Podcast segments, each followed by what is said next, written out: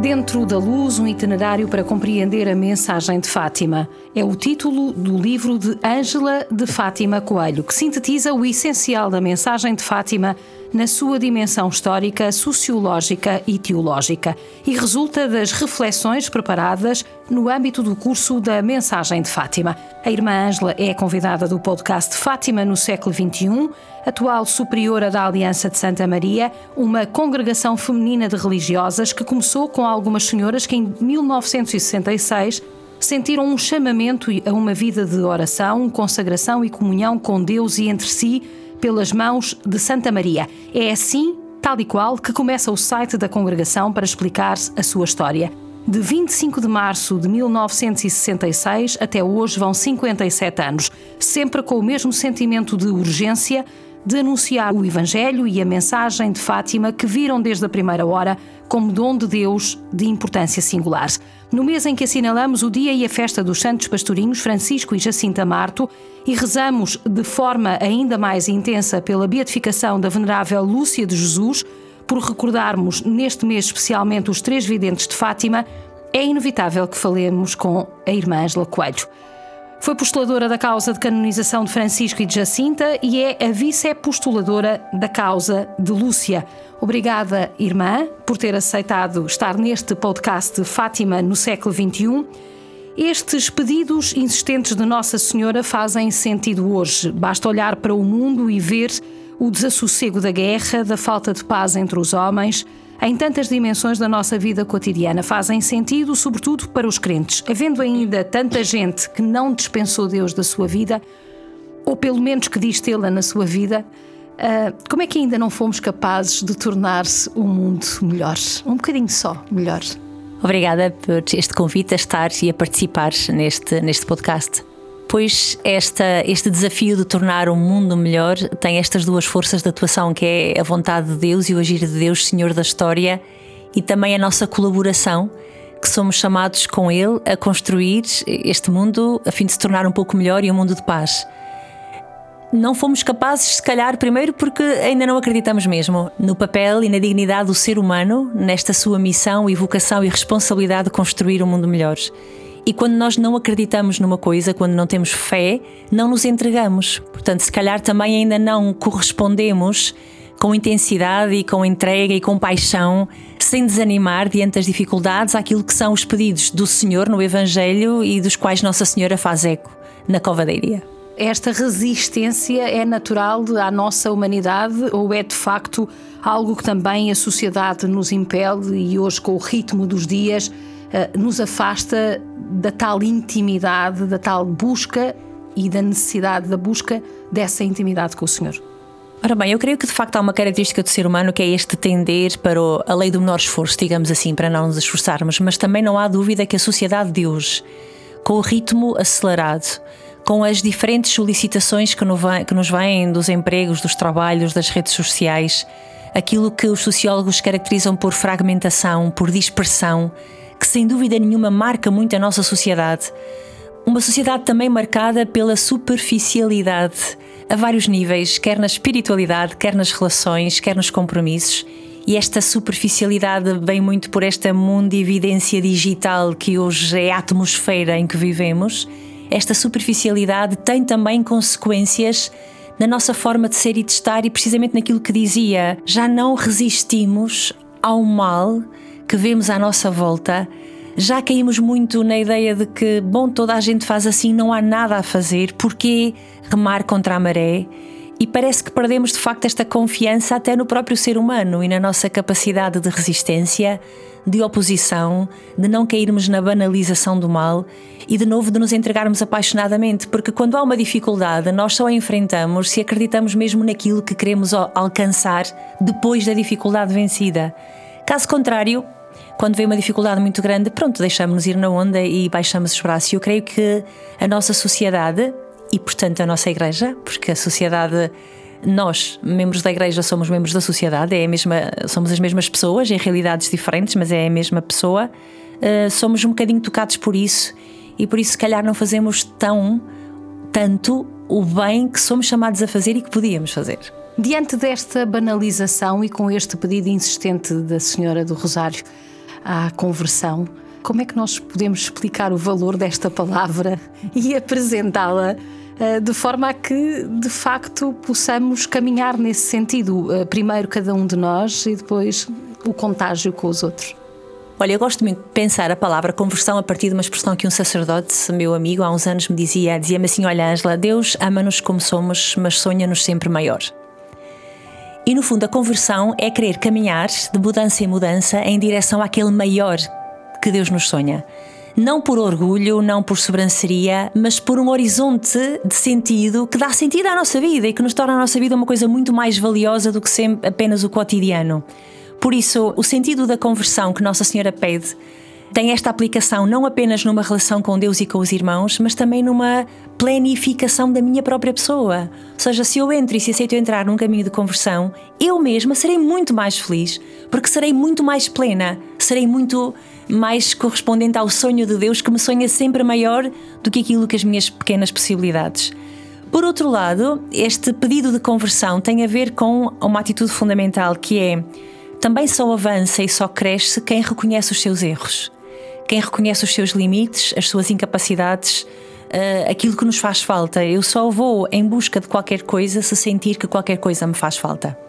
E a conversão supõe isto, que nós chamamos, numa linguagem de igreja, a humildade. Reconhecer que sou pequeno, que sou pobre, que tudo me vem do Senhor e que, portanto, se não estou em contacto com Ele, também não me desenvolvo plenamente. E por isso a conversão é um caminho de quem percebeu que não sabe tudo, que não tem tudo, que não consegue tudo e, portanto, vai-se confiando na graça de Deus, mudando naquilo que nos leva até à conformação com o Senhor. Claro que Nossa Senhora, quando pede isto em Fátima aos pastorinhos, pede também no sentido da nossa mudança pessoal, termos consciência que afeta a vida dos outros, que é a tal questão da solidariedade no bem muito presente em Fátima. Tudo o que nos é pedido através da mão da Mãe de Deus em Fátima não é apenas para o nosso próprio bem, e nem sequer esse se calhar é o, é o primeiro nível, mas é tudo o que eu faço em ordem ao bem, à minha conversão, a oração, tem um impacto profundo na história mundial. E isto é o que dá, por exemplo, o entusiasmo da vida aos pastorinhos na entrega, nas orações, nos sacrifícios, e é também aquilo que nos pode a nós fazer olhar para a mensagem de Fátima com um olhar desempoeirado e límpido, sem preconceitos e perceber a riqueza que esta mensagem tem, precisamente porque nos coloca na nossa vida o horizonte da história mundial. No início do vosso site, e citando a vossa fundadora Maria Áurea, escrevem: Fátima é uma gigantesca verdade de Deus e as verdades de Deus não, não jazem petrificadas no seu passado histórico. Que verdade é esta, irmã, que até para muitos de nós crentes que nos dizemos católicos, temos dificuldade em compreender para além daquilo que é a espuma da, da, vivência da fé eh, na oração do terço, que não é uma espuma, mas que fazemos de uma forma quase rotineira e que vamos a Fátima, fazemos aquele percurso normal de Fátima, o acender da vela, o ir à capelinha, estar um momento com a Nossa Senhora, já não é pouco, mas se calhar era preciso um bocadinho mais. Claro, Carmen, essa pergunta é interessantíssima e a forma como a coloca também é interessantíssima e é mesmo essa a perspectiva correta. A maior parte de nós olha para Fátima a partir dos elementos secundários, que são importantes, como disse, são importantes as flores, são importantes as velas, é importante ir ao santuário de Fátima, a peregrinação, estar com Nossa Senhora, mas se a nossa compreensão de Fátima e a nossa vivência dela se limita apenas a esses elementos, então nunca captaremos o essencial, o coração da mensagem. Portanto, ficaremos apenas pelos elementos secundários, periféricos, às vezes quase com um tom folclórico, mas que não é o coração da mensagem. E qual é essa verdade de Deus? Primeiro grande hum, verdade de Deus que está contida em Fátima é precisamente este, o apelo a reconhecermos a centralidade de Deus na nossa vida. E isso vê-se pelas aparições do anjo, antes ainda das de Nossa Senhora, que não são tão conhecidas, vê-se pela última aparição da mensagem, que acontece em Espanha, em Tui, onde a Lúcia vê a Santíssima Trindade, Portanto, a primeira grande verdade de Deus anunciada ao mundo através deste evento é que sem Deus existe o abismo e o desespero. E portanto, este Deus que se quer de novo ser, ser acolhido pelo ser humano, com este convite que é feito à adoração, a estar a fazer-lhe companhia, como o pequeno Francisco tanto gostava de fazer. Portanto, esta verdade de que Deus está na nossa vida, não para nos apoucar ou tornar mais pequenos ou nos tirar coisas, mas pelo contrário, dar-nos a grandeza uh, da nossa dignidade, imagem dele, que às vezes perdemos quando nos afastamos dele. Depois, a segunda grande verdade, logo ali, é que este Deus nos ama e nos ama até à misericórdia, e por isso, desde o anjo até tu, e desde 1916 até 1929, Fátima é um re-anunciar o amor misericordioso de Deus por nós. Portanto, este amor que nos acompanha mesmo quando estamos em pecado, ou se calhar, sobretudo, quando estamos nestas situações de pecado ou de fragilidade.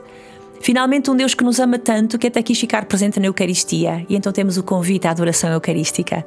E repare que já lhe disse três elementos e ainda nem falei de Nossa Senhora. Porque verdadeiramente a dimensão trinitária, eucarística, cristológica de Fátima é a primeira a acontecer em termos cronológicos, mas também é mais essencial em termos teológicos presentes em Fátima.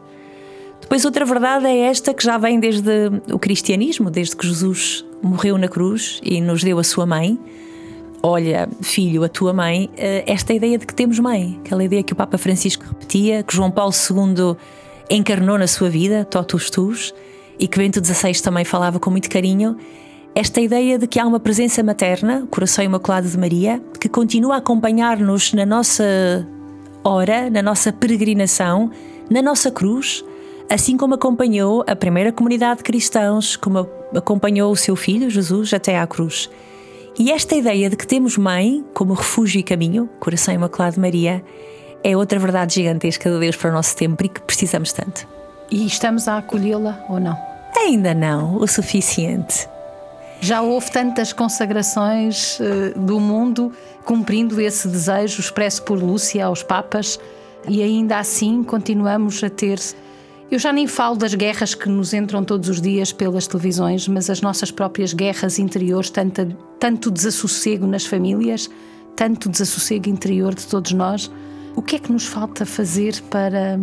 Eu sei que é rezar, mas para além do rezar, Sim. o que é que nos falta fazer? Aliás, estamos num, num, espaço muito privilegiado para isto, porque os próximos dois anos, no Santuário de Fátima, com esse horizonte do Jubileu da Esperança, muito centrado na oração, e este ano, particularmente, que estamos a viver, pode ser aqui um bom caminho para, para isso, mas ainda assim, como é que nós podemos estimular este gosto? Ora bem, falou no tema da consagração e começo por aí. De facto, e começo também pela questão da paz, porque de facto a grande. A grande promessa que Nossa Senhora faz em Fátima acontece ali no 13 de julho de 1917, quando ela diz: eh, Se fizerem o que eu vos disser, salvar-se-ão muitas almas e terão paz. E depois faz outra consoladora e misteriosa ao mesmo tempo, por fim o meu imaculado coração triunfará. O que é que isto quer dizer?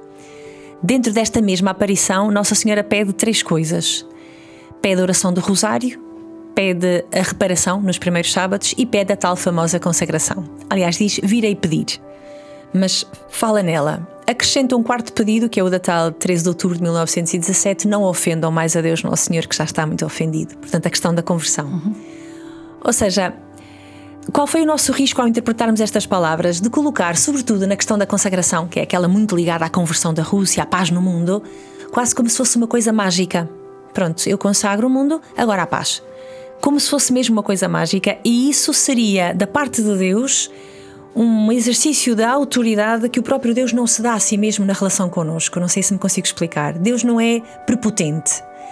E Ele diz: sim, dou-vos a paz, sempre com a nossa colaboração de nos abrirmos à construção da paz. E a Carmo falou muito bem os vários níveis. Nós, pessoalmente, não temos paz no nosso coração, depois nas nossas famílias, depois nas nossas comunidades paroquiais, nas nossas dioceses e eventualmente no mundo. Claro que sim, porque não há não é possível ter paz a um nível sem ter paz nos outros e sem ter consequência nos outros. Ou seja, eu não posso querer que hoje o mundo esteja em paz se de facto no meu país, na minha diocese, na minha paróquia, não consigo ter. E também é quase infantil ou naif pensar que vou ter na minha paróquia se não tenho a nível pessoal. Portanto, há todos estes níveis que é preciso cuidar. E para estes níveis, sim, Nossa Senhora diz a oração, a reparação, a consagração e a conversão. Está a ver que estamos a falar de toda uma vida. Não estamos a falar de um momento de oração, oração do terço que demora 20 minutos, demora 20 minutos. Não, eu estou a falar de todo um sistema de vida. Agora, o que é que acontece? Acontece que com a minha oração, reparação e consagração, sem dúvida nenhuma, vou dando os meios para que o meu coração se vá abrindo a fim de que o Espírito Santo faça o grande trabalho de fundo da paz, porque a paz é um fruto do Espírito Santo. Uhum. Isto é que é muito interessante, pensarmos também nisto. Por isso, quando Nossa Senhora pede esta, estas coisas e pede-as quase como uma mestra que pedagogicamente dá uma lição e depois outra e depois outra, mas a grande tendência é para a unidade de vida. E aqui Carmo entra, explicado pelo Cardeal Ratzinger de forma magnífica, o que é isto de ter devoção ao coração de Maria. E ele explica muito bem que este coração imaculado é aquele coração que chegou a uma unidade interior tão grande toda a sua inteligência, afetividade, liberdade, vontade está unificado por uma atitude central que é aquela que ela exprime no, na Anunciação: Eis a serva do Senhor, faça-se em mim segundo a tua palavra. Nós dispensamos Deus das nossas vidas de uma forma muito objetiva. Uh, mesmo as pessoas que são mais próximas da igreja, às vezes dão-nos a ideia, uh, aqueles que estão mais comprometidos com o serviço, dão-nos a ideia de que há uma dispensa quase de Deus, tornamos-nos quase funcionários do sagrado. Exatamente, e preocupamos-nos mais em cumprir e pôr em, em cumprimento os nossos planos pastorais que a vontade de Deus. Sabe, eu gostaria, e faço este exercício para mim e para as minhas irmãs, e portanto gostaria de perguntar a todos os agentes da pastoral quantas vezes por dia perguntamos ao Senhor, mas tu o que é que queres mesmo de nós? Uhum. Porque às vezes estamos tão envolvidos na pastoral e é só apenas projeção dos nossos projetos pastoral. Raramente há, ou poucas vezes pode acontecer, não sei se também estou a exagerar, este desejo de me olhar para o Senhor e perguntar: Mas tu o que é que queres? Que curiosamente era a primeira pergunta que a Lúcia fazia à Nossa Senhora nas aparições? Eu ia fazer justamente essa pergunta porque na altura, eh, isto não há batotas aqui na, no, nas gravações e portanto na altura em que nós estamos a gravar este podcast de Fátima no século XXI e recordo que a minha convidada é eh, a irmã Ângela eh, de Fátima Coelho. Estamos a fazê-lo nos Açores, no estúdio da Antena 1, passa publicidade. E estamos uh, uh, no meio de um retiro uh, que a irmã Ângela veio orientar. E esta dimensão humana também está presente na vida dos sacerdotes. E ainda há pouco tempo falávamos sobre quando as pessoas não estão, para utilizar uma linguagem comum, não estão bem resolvidas interiormente consigo próprias na dimensão humana, terão muito, muita dificuldade para a transcendência. Ora, nós abdicamos de Deus, irmã. Queremos-lo ter nas nossas vidas e invocamos-lo a todo o tempo. Mas eu não gosto de fazer generalizações porque corremos sempre o risco de ser injustos, não é? Mas eu falo por mim, às vezes falta-nos Deus na vida, não é? Eu invoco muito o nome dele, mas também não paro para fazer essa tal pergunta. Sim, a questão é quando eu quero um Deus à minha medida. Este é que é uh, o grande problema, é quando, uh, no fundo, eu, uh, com as minhas decisões, com os meus planos, com os meus projetos, determino até o que é que é Deus e o que é que Deus quer para mim Uh, e isto é que é inverter tudo. E esta é a posição que Nossa Senhora me ensina a fazer: é mudar o olhar e não dizer a Deus o que eu quero, mas perguntar a Ele o que é que Ele quer e com humildade ir fazendo. Ora bem, mas o que é que isto pressupõe? Para já uma capacidade de perguntar a Deus, portanto, relação com Ele, e segundo, de escutar. Escutar vazia de mim, ou seja, sentar eu a querer forçar Deus a adaptar-se aos meus projetos. E por isso, como a Carmo dizia, é verdade, nós dispensamos Deus uh, da vida de facto. Ou seja, Ele está, está nos nossos lábios, mas é o que diz, já Jesus dizia isso, não é só o que diz Senhor, Senhor que entra no reino, mas aquele que faz a vontade do meu Pai. E este dispor-me a deixar tudo, como eu que sou consagrada, e passar toda uma vida a deixar sempre tudo, porque não se deixa tudo no dia em que se entra neste projeto de vida, e vazia de mim, eu consagrada, mas todos os cristãos ao serviço é a mesma coisa e vazia de mim ir perguntando em cada dia: mas o que é que tu queres? O que é que tu queres? E porquê é que nós não gostamos disto? Primeiro, porque nos dá uma grande insegurança e nós gostamos de controlar tudo. E com Deus, se eu entro numa relação com Deus a querer controlar tudo, à partida estou a viciar as regras. Uhum. Não pode ser. Ele é o Senhor. E eu sou aquela que o sirve, portanto tem que ser Ele a ditar as regras.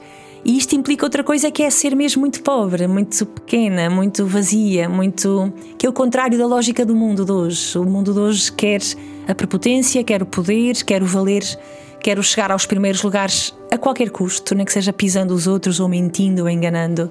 Ora bem, esta lógica do mundo, quando entra no reino de Deus, é a perversão total daquilo que o Senhor nos veio dizer que era a lógica do reino. Mas enfim, eu acredito que o Espírito Santo continua a atuar e a encontrar gente que também nos testemunha esta disponibilidade para a uhum. vontade. A vida Sim. hoje dá-nos tudo, não é? Nós temos informação como nunca tivemos, temos coisas como nunca tivemos. porém amadurecemos um bocadinho mais lentamente, temos menos vida íntima do ponto de vista espiritual, como já aqui uh, se disse, e parece que há uma necessidade quase inconsciente de ficar sempre à tona da água, como se nós não precisássemos, uh, para ser vistos, de ter a cabecinha de fora. Uh, mas depois o resto não conseguimos mergulhá-la, não conseguimos ir cá abaixo, buscar forças, etc. Como é que a irmã vê o momento atual da Igreja em que são sucessivos os apelos uh, para caminharmos juntos, para deixarmos que o Espírito Santo se manifeste e caminharmos juntos, fazermos este caminho sem pressas, com os ritmos de cada um e, sobretudo, procurando a unidade a partir da diversidade? Muito bem, vejo um grande desafio não é? Todas essas oposições. Mas uma coisa eu vejo, e uma expressão do Papa Francisco é muito feliz, e temos que assumir: estamos numa mudança de época, ou seja, estamos na mudança de um paradigma do ser igreja. E estas mudanças são sempre muito dolorosas. De perceber intelectualmente, de acolher no coração e depois de as viver. E estamos a mudar. É este desafio e desejo da sinodalidade conforme o Papa tanto vai apelando e já, já vamos pondo em prática. E é muito difícil porque muda o paradigma de, da concepção, como é que eu vou explicar, da própria Igreja de si mesma e depois dos cristãos dentro dela. O que é que eu quero dizer? Esta sinodalidade, no fundo, na minha opinião, tem apelado a uma coisa que é essencial, mas tínhamos esquecido, que é o batismo, a dimensão batismal. Uma vez que na Igreja somos todos batizados, esta é o ponto de partida para o, para o refletir sobre a Igreja. Não há tantas diferenças como nós pensávamos que havia, porque os outros sacramentos que se podem dar é sempre a partir da dimensão batismal. Por isso, o Papa o que nos está a pedir é que olhemos para esta base comum que é o batizado. Somos batizados, portanto, sou membro de uma igreja, portanto, sou responsável por ela, portanto, tenho o direito de ser escutado, mas também tenho o dever de me comprometer com a tarefa da construção da Igreja, quer seja sacerdote, ministro ordenado, quer seja consagrado, quer seja um fiel leigo. Mas isto é uma mudança total de paradigma. Por isso, está a provocar susto, está a provocar alguns uh, movimentos das placas tectónicas cá dentro do nosso coração e vai ser um processo lento mas eu gosto muito de pensar que vai ser um modo de estar na igreja, não uma moda que agora surgiu com o Papa Francisco, mas um modo de estar na igreja onde cada um de nós, sacerdotes, ministros ordenados, religiosos, fiéis leigos, tenhamos todos a noção de que somos todos batizados. O que nos é pedido é que, como batizado, leva à plenitude este dom e esta vocação que é eu faço parte da igreja, sou responsável pela construção da igreja, não é o sacerdote mais do que eu, não pode ser, e portanto tenho a obrigação de, de falar, de dar o meu contributo, de ajudar a caminhar, de escutar, eh, de dar a minha opinião, de me entregar. E quando esta mentalidade, eu creio, for mais uh, generalizada e mais concretamente vivida, penso que aí sim estamos a viver esta. Um, forma sinodal de estar na igreja. No entanto, isto tem riscos e nós estamos mesmo a beirar-nos do fim da nossa eh, entrevista. Isto tem riscos e neste caminho, sobretudo respeitando os tempos de cada um e respeitando a, a diversidade de cada um, há sempre algum risco de não conseguirmos fazer caminho. A Assembleia do Sínodo de outubro em Roma foi muito interessante, quer do ponto de vista formal, da organização do espaço, até à forma como decorreram os trabalhos, nomeadamente uh, sem haver aquela questão das conferências e todos estarem uh, ao mesmo nível, inclusivamente o Papa sentado à mesa com cardeais e com, com bispos e com leigos, etc. A minha questão é qual é o risco que antevê maior de forma a que possa beliscar a importância e a relevância da Igreja para o mundo? Tento-me explicar. A Igreja é precisa no mundo, não é? E tem que ser relevante. A sua opinião tem que ser considerada também pelo mundo. O facto de não nos entendermos dentro da Igreja e das expectativas serem muito grandes em relação a este Sínodo não haver orientações claras ou não haver uma linha mais, uh, mais reta, digamos assim, pode comprometer esta relevância? Sim. eh, pode comprometer eh, várias coisas. Em primeiro lugar, de facto, como dizia, não ser bem claro e não haver aqui também, digamos, alguém que, que seja uma voz de pastor que lidere este processo. Isso pode ser um risco, ficar tudo muito no foi bonito, que bom, mas vamos continuar sempre cada vez mais na mesma. Este é um risco. Outro risco que vejo, também, por exemplo, da parte dos leigos, é demitirem-se daquilo que é o seu papel e demitirem-se também, por exemplo, no não acharem que é necessário a formação, que isto da formação teológica é uma coisa de padres e de freiras. E não é verdade. Para sermos uma igreja sinodal onde cada um tem o seu lugar, a sua voz e se sente responsável, é importante a formação. E vejo com alguma hum, cuidado, com alguma precaução, com alguma prudência, por exemplo, perceber se os leigos estão ou não mesmo com desejo, ok, então vamos nos formar, porque isto é a ciência teológica do que estamos a tratar, vamos nos formar para darmos o nosso contributo. Também vejo com algum receio, naturalmente, aqueles de nós que temos mais poder, entre aspas, dentro da igreja, mas uso esta palavra, não sermos capazes de perceber que a liderança tem que ser serviço, não pode ser autoridade, poder. E a liderança, sim, é precisa, porque é preciso. O Papa é um líder, mas com uma forma muito peculiar de liderar. Ele lidera pelo serviço e pela humildade. Então é o centro da unidade, não o topo da pirâmide. E esta é a imagem é do Concílio Vaticano II. Nós, nós ainda não estamos a conseguir viver a imagem que a Igreja tem de si mesma no concílio, que não é piramidal, mas é circular. Portanto, há um líder, sim, que é centro de unidade. E esse líder tem de haver. Claro, os bispos nas suas igrejas locais, naturalmente, enfim, estas formas todas. Eh, mas se a partir do bispo, creio, esta imagem estiver muito clara do por onde caminhar, e se os fiéis leigos tiverem desejo também de aderir, é possível uma igreja em sinodalidade, mas os, os, estes riscos vejo-os muito. O não haver, sinceramente penso isso, um papel mais empenhado dos leigos que parta pela sua formação. Fica o desafio de Irmã Ângela Coelho, na primeira pessoa, neste podcast Fátima no século XXI, no mês em que assinalamos mais uma festa uh, dos uh, santos pastorinhos Francisco e Jacinta Marto, e já vão sete anos desde a sua canonização. Voltamos para o mês que vem. Até lá.